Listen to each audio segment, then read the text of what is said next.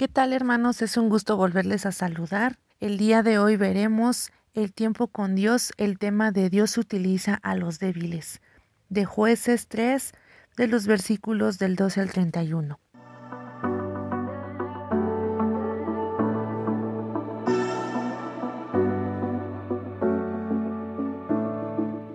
Volvieron los hijos de Israel a hacer lo malo ante los ojos de Jehová, y Jehová fortaleció a Eglón, rey de Moab, contra Israel, por cuanto habían hecho lo malo ante los ojos de Jehová.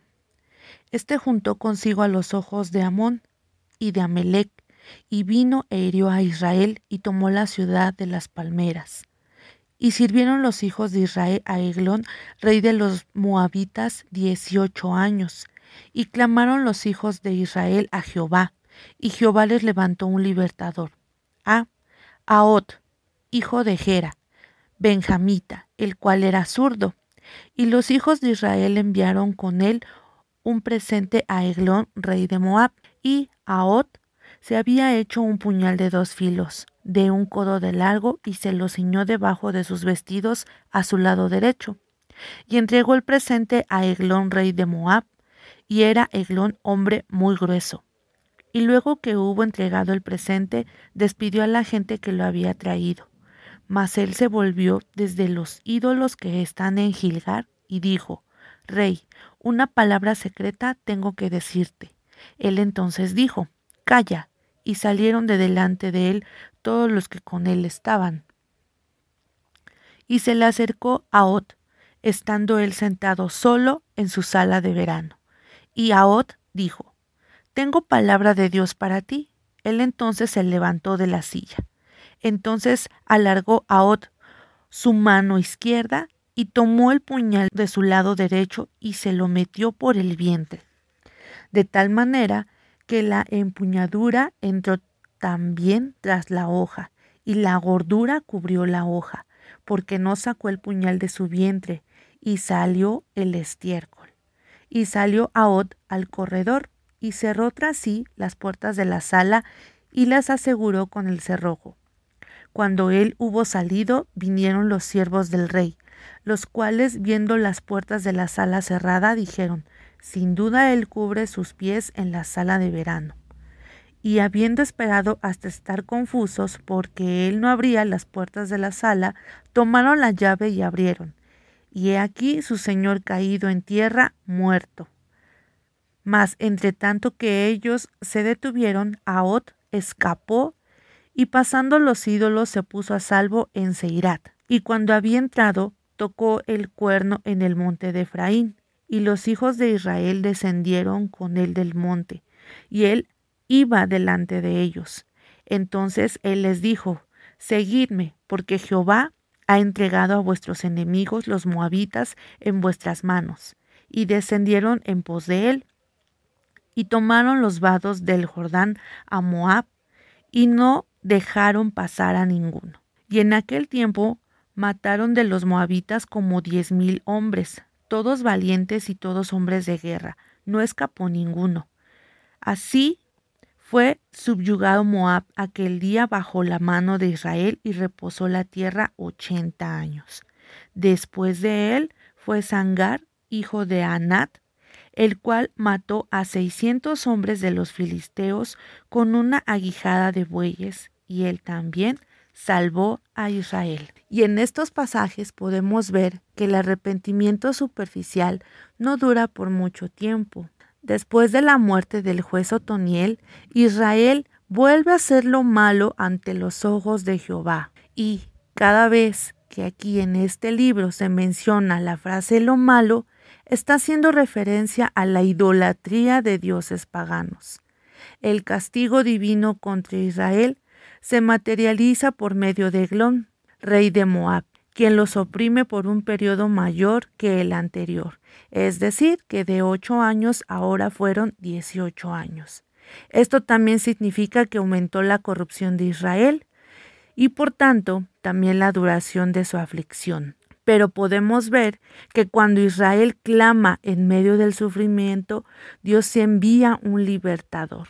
Y ahí podemos ver la misericordia de nuestro Dios y manda a Aot, quien es zurdo, es decir, que tiene una discapacidad en su mano derecha, según el hebreo lo menciona. Y aquí podemos ver que es importante resaltar cuán bueno es nuestro Dios que utiliza también en este pasaje a una persona con limitaciones para que sea un canal de salvación aún en medio de su angustia. Y también aquí resalta algo muy importante. En la obra divina también utiliza nuestros dones con sabiduría, es, es, decir, la debilidad de Aot se convierte en un canal de salvación de Dios, habiendo escondido un puñal debajo de sus vestidos a su lado derecho. Aot se acerca al rey de Moab lo suficiente como para quitarle la vida convocar al ejército y matar a diez mil guerreros moabitas. En la historia de Sangar vemos nuevamente a Dios utilizar a una persona aparentemente incapaz para ser el libertador de Israel. Pero siendo solo un labrador, mata a seiscientos filisteos con una aguijada de bueyes. Y Dios levanta hombres comunes y corrientes para librar a su pueblo de manera imprevista.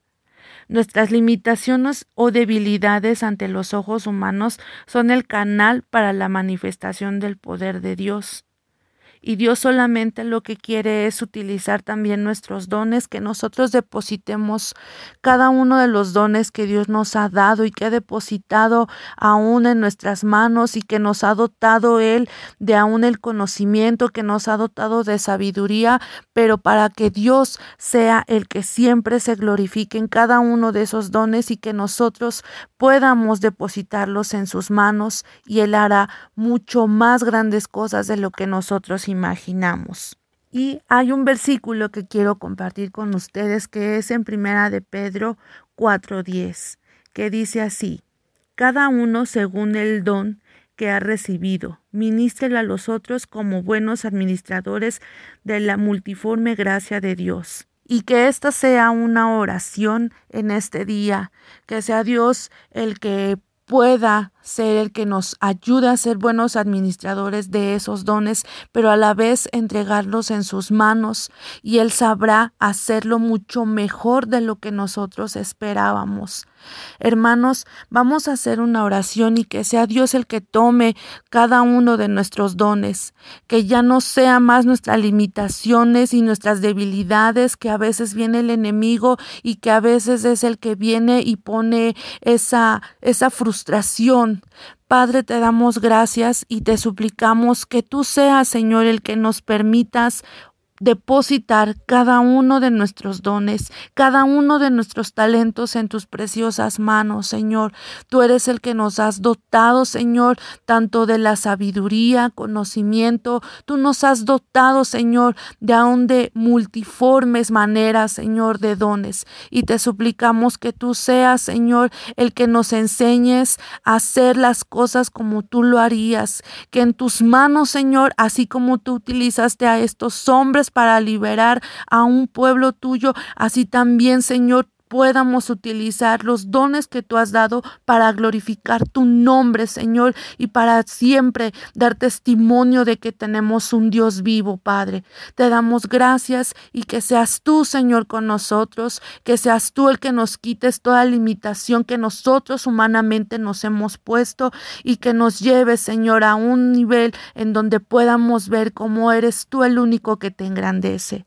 Te damos gracias en el nombre de Jesús y hermano que esta semana sea una semana donde Dios bendiga, los levante, que sea Dios el que los haga más que vencedores, confiando en que si nosotros depositamos todo en Él, Él hará las cosas mucho más grandes de lo que imaginamos. Que tengan un excelente día.